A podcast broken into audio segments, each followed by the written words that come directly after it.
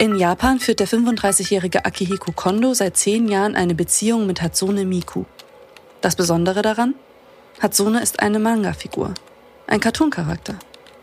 Die Gatebox, ein kapselförmiges Gerät in der Größe einer Kaffeemaschine, projiziert die Figur mit den langen Zöpfen in Akihikos Zimmer. Aber Hatsune ist nicht nur hübsch anzusehen, sie ist auch nicht auf den Mund gefallen. Möglich wird der fortlaufende Austausch mit Akihiko durch eine künstliche Intelligenz. Sie erlaubt es Hatsune, den ganzen Tag über mit Akihiko zu texten. Sie stellt Fragen nach seinem Alltag und erzählt auch, was sie so macht. Manchmal bittet sie ihn auch schon ein bisschen früher von der Arbeit nach Hause zu kommen. Nur anfassen kann Akihiko seine Freundin nicht. Als Ersatz nimmt er diverse Kuscheltiere der Manga-Figur mit ins Bett.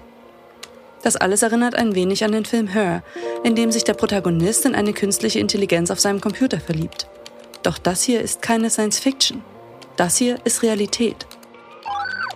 Sollten wir uns freuen, dass Akihiko für sich eine bedeutsame Beziehung gefunden hat, statt alleine zu leben? Oder sollten wir uns Sorgen machen, dass er eine Person liebt, die eigentlich gar keine ist? Eine künstliche Intelligenz, die Gegenliebe bestenfalls simulieren kann. Hi, ich bin May von Z und ich führe euch durch diesen Podcast präsentiert von Mozilla, den Machern des Browsers Firefox und Tochter der Non-Profit-Organisation Mozilla Foundation. Im Gegensatz zu einigen anderen Tech-Unternehmen setzt Mozilla euch an erste Stelle und tritt seit 20 Jahren für das Internet ein. Mozilla glaubt an die integrierende Kraft des Internets, so wie es einst intendiert war. Ein weltweites Netzwerk, das alle einschließt und miteinander auf Augenhöhe verbindet. In dieser Folge von About Web geht es nun um die künstliche Intelligenz und die Frage, sind wir Menschen gerade dabei, uns abzuschaffen?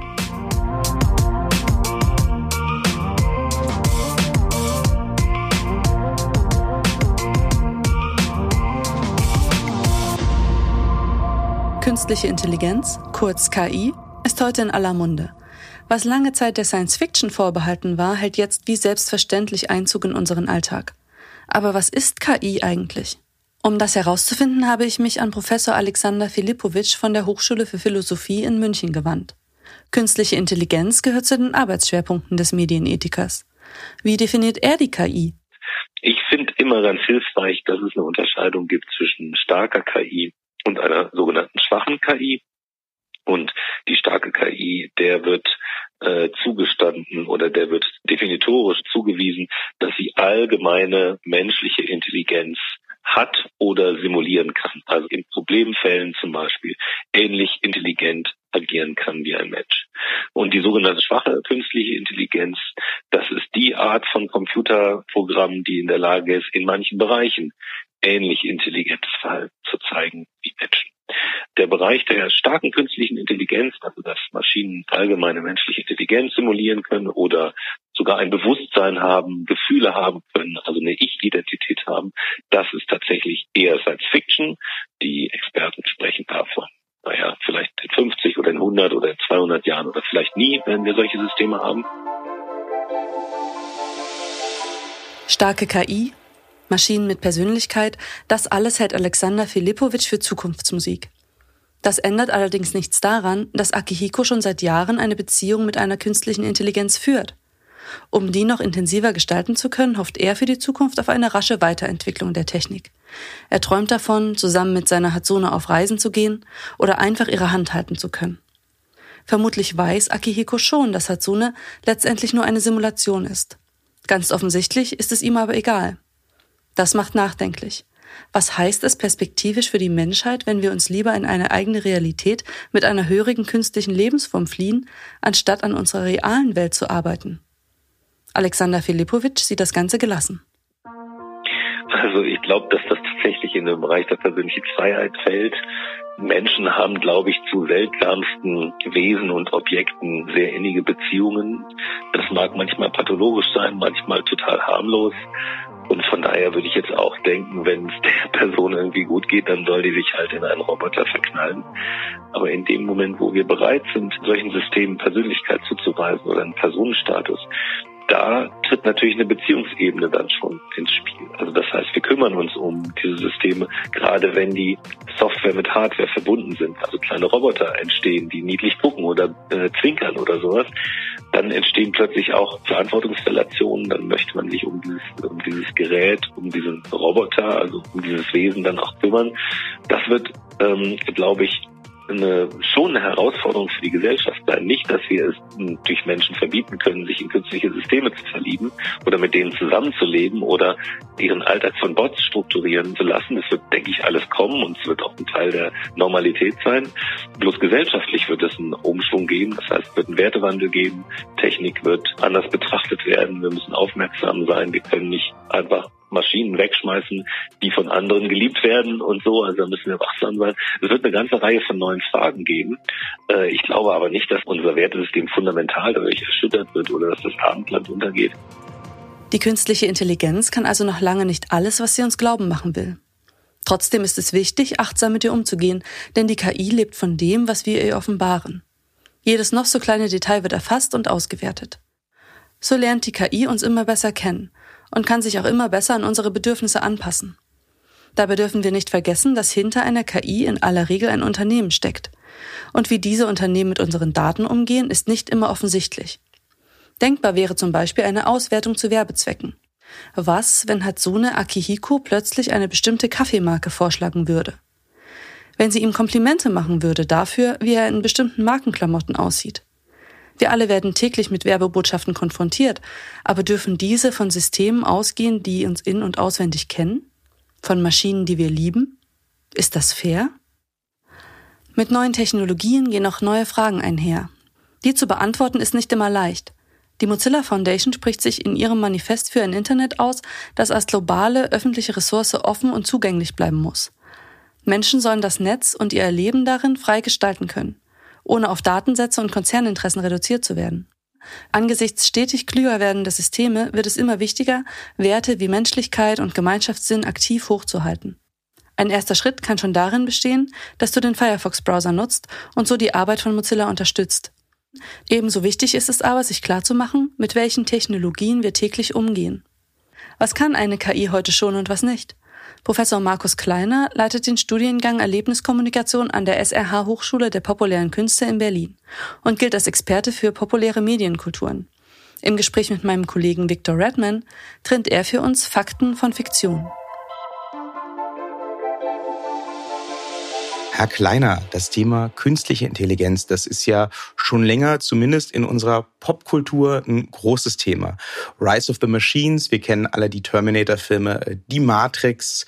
Jetzt gab's neulich erst sogar einen Tatort der sich mit dem Thema beschäftigt hat, wo eine künstliche Intelligenz ein potenzieller Mordzeuge war. Und da würde mich jetzt interessieren, aus Ihrer Perspektive, was ist denn jetzt Stand heute da Science und was ist Fiction? Was kann künstliche Intelligenz heute tatsächlich schon? Künstliche Intelligenz kann einerseits relativ viel, also unsere Suchmaschinen funktionieren komplett über KI, äh, Bilderkennung, Spracherkennung, Smart Homes. Man redet auch schon über automatisiertes Autofahren. Also wir haben sehr viele Tätigkeiten, die jetzt schon von der künstlichen Intelligenz umgesetzt werden können. Also wir sind eigentlich schon in der Science Fiction von früher. Wenn man in den 70er Jahren, in den 60er Jahren sich Science Fiction Filme angesehen hat, dachte man, boah, Wahnsinn, was da möglich ist. Wann wird das mal kommen? 2050. Aber mittlerweile haben wir das Gefühl, weil immer mehr von den Science-Fiction-Ideen in der Gegenwart möglich ist, dass wir eigentlich in der Science-Fiction leben und Science-Fiction als Genre gar nicht mehr nötig ist. Und wie sieht also die Zukunftsmusik aus? Haben Sie da einen Einblick drin, was jetzt gerade so in Arbeit ist, was vielleicht dann nicht 2050, aber 2020, 2030 möglich sein wird? Sachen, wo Sie sagen, das wird kommen? In Bezug auf künstliche Intelligenz? Das Thema der Automatisierung, der Mechanisierung menschliches Denkens, des Erschaffens von künstlichen Wesen, das wird noch zunehmen. Wir haben jetzt alle Rumba als äh, Roboter zum Putzen, der am Boden äh, sauber macht. Wir haben äh, Siri, Alexa, also Spracherkennungscomputer, die für uns einkaufen können, wenn das Katzenfutter mal leer ist oder das Licht anmachen, wenn der Finger schwach ist. Also wir haben schon sehr viele Hilfen, dass künstliche Intelligenz und Maschinen so zur Art Haussklaven Sklaven werden oder Sklaven des Alltags werden, weil sie für uns Tätigkeiten übernehmen. In Zukunft wird das so aussehen, dass es immer mehr Souveränität der Maschinen geben wird, der Robotik geben wird, aber auch der ähm, künstlichen Intelligenz, die genauer entscheiden können bei Suchanfragen, die präziser vielleicht Auto fahren können. Also automatisches Autofahren ist ein Trend, der in den nächsten fünf Jahren kommen wird, dass nicht nur der ähm, öffentliche Nahverkehr, sondern auch der Personennahverkehr von künstlicher Intelligenz übernommen wird. Wir werden mehr äh, Roboter, also Arbeitsroboter, Alltagsroboter äh, haben und die uns helfen, unseren Alltag zu gestalten. Also wir werden einen drastischen Entwicklungsschub bekommen, weil KI heute der wesentliche Motor ist, um digitale Transformation nach vorne zu bringen. Und ohne digitale Transformation können wir ja gar nicht mehr leben und überleben.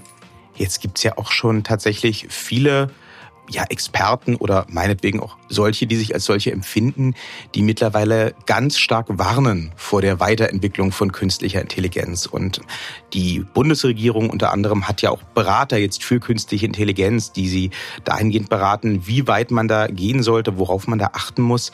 Solange wir uns jetzt auf dieser Ebene von Putzrobotern und Hallo Alexa bewegen, wo ist denn da das Problem? Also wo kommt diese Angst her? Die Angst kommt daher, und das muss man sehr ernst nehmen, dass immer, wenn wir mit dem Internet verbunden sind und KI bedarf des Internets, Smart Homes bedürfen des Internets, wir Daten abgeben, etwas über uns preisgeben, wer wir sind, was wir sind, was wir mögen, was wir nicht mögen, unsere dunkelsten Suchgeheimnisse, auch wenn wir auf Pornoseiten gehen. Es kommt alles heraus und wird verwertet und ausgewertet. Und das schafft natürlich auch eine Macht für kriminalisierte Anwendungen von KI, also für Datenmissbrauch, für Datenraub, fürs Hacken von Konten, für äh, vielleicht illegale politische Ideen, die in meine Köpfe gebracht werden durch Social Bots und so weiter. Also man hat die Gefahr, wir füttern KI mit unseren Daten, weil KI ist immer hungrig aber nicht wie eine Katze stirbt nicht, wenn sie keine Daten bekommt. Sie wartet nur. Und das ist die große Gefahr. Was passiert mit diesen ganzen Metadaten, mit dem ganzen Big Data, das KI braucht, um Entscheidungen treffen zu können, um sich entwickeln zu können. Und auch die Automatisierung hat natürlich die Gefahr, dass man dann fragt, wollen wir diese zum Beispiel Westworld haben, wo wir Androiden haben, die immer menschlicher entscheiden, wie Menschen sind und dann die Menschen herausfordern, sie jagen, sie verfolgen, sie vielleicht töten. Also man muss fragen, wie mächtig wird es? Wie mächtig wird der Einfluss von Robotik im Bereich der Arbeit? Also wie viele Arbeitsplätze werden ersetzt durch Maschinen, durch Roboter, durch intelligente Software? Wie viele Datenmissbrauch findet statt und was passiert mit den ganzen Daten, die wir abgeben und täglich einspeisen.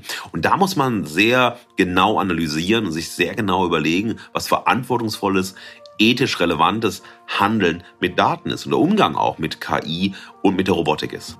Es gab ja, als ähm, in den USA Alexa noch recht neu war, diesen Fall, dass die Macher der ähm, animierten Sitcom South Park da in einer Folge Voice Commands für Alexa untergebracht haben und das hat funktioniert.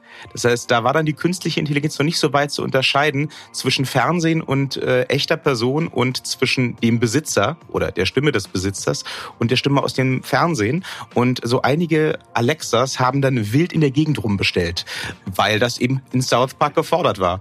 Ähm, die Macher haben natürlich dann gesagt, das war nicht geplant, das war ähm, leider blöder Zufall, ein Schelm, wer Böses dabei denkt. Die Lösung wäre natürlich, die Dinger noch intelligenter zu machen. Die Möglichkeiten hat man ja. Ne? Und dann kann man ja dafür sorgen, dass die die Stimme zuverlässiger erkennen und dass sie unterscheiden können zwischen einer Fernsehübertragung und zwischen einer echten Person. Wo sind denn da vielleicht, ohne uns jetzt zu weit in den Bereich der Science Fiction zurückzubewegen, wo sind denn da die Risiken, wenn wir sagen, oder das Befürworten, ja, wir wollen, dass die immer intelligenter werden.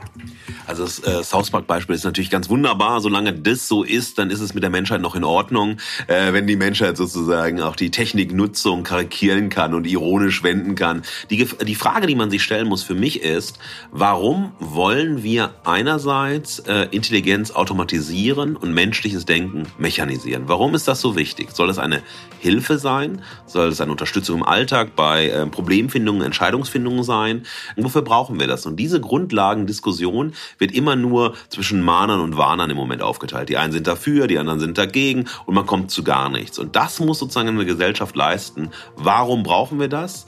Wie möchten wir damit umgehen? Und wohin soll uns das führen? Und wo sind auch die Grenzen? Und man muss die ähm, Grenzen von KI genau bestimmen. Weil wenn man keine Grenzen festlegt, wird sich das unendlich weiterentwickeln. Weil im Unterschied zum Menschen, der je älter er wird, immer defekter wird, wird die Technologie, je älter sie wird, immer perfekter.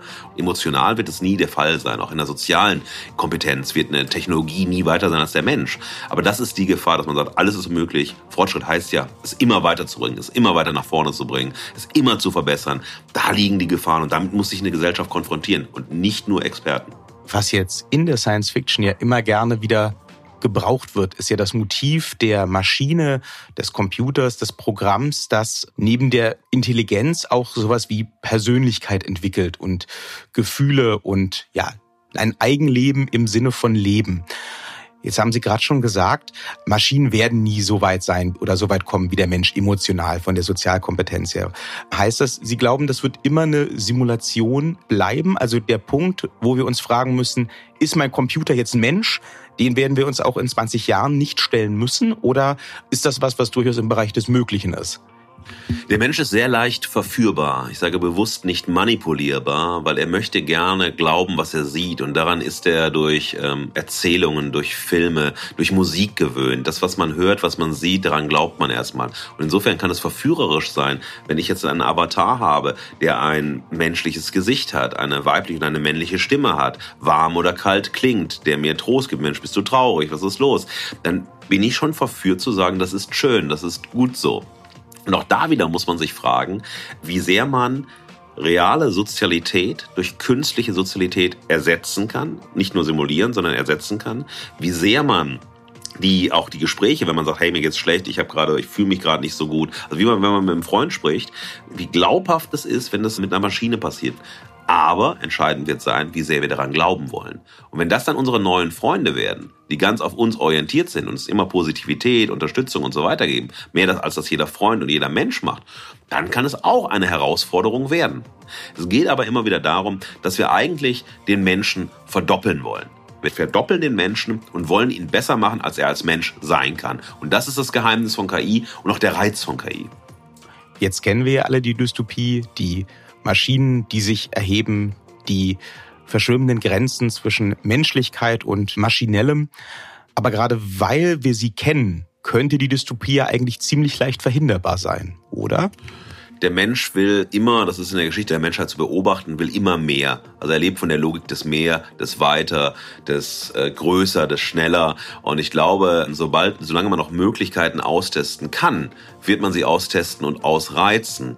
Stephen Hawking hat ja mal gesagt, kurz vor seinem Tod, dass ähm, der Mensch sich selbst abschafft, indem er immer mehr auf KI und Robotik setzt. Der Mensch er macht sich unnötig in der Welt, ja.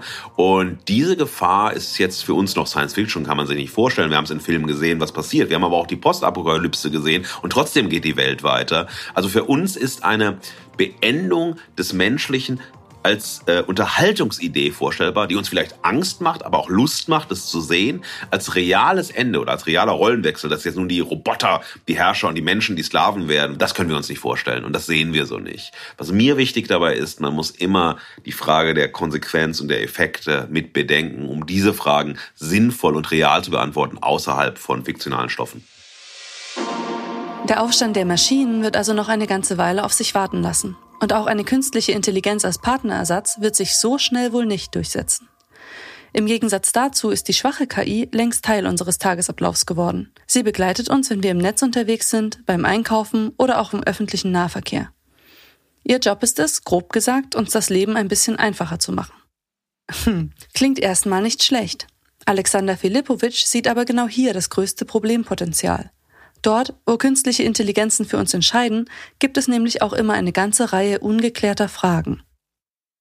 Diese Systeme laufen schon und diese Systeme machen uns tatsächlich auch ethische Probleme, die ganz unterschiedlicher Art sind. Also zum Beispiel können sie diskriminieren, sie können unsere Autonomie gefährden, indem sie Dinge für uns entscheiden, von denen wir gar nicht wollen, dass sie entschieden werden von Maschinen.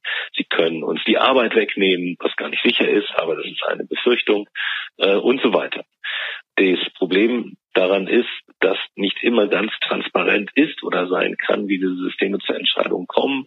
Das, glaube ich, schafft uns Probleme in dem Bereich der Verantwortung. Wer haftet für die Entscheidungen einer künstlichen Intelligenz? Und wer übernimmt die Verantwortung dafür, dass eventuelle Fehlentscheidungen sich nicht wiederholen? Auf diese und ähnliche Fragen gilt es zeitnah Antworten zu finden. Nur so ist ein verantwortungsvoller Umgang mit der künstlichen Intelligenz möglich. Angst vor der Zukunft hat Alexander Filipowitsch nicht. Allerdings sagt er uns auch keine Utopie voller perfekt funktionierender Roboter voraus. Er meint, noch ist alles offen. Ich glaube, dass uns die Zukunft in Zusammenhang mit diesen sehr machtvollen Techniken große Gestaltungsaufgaben stellt.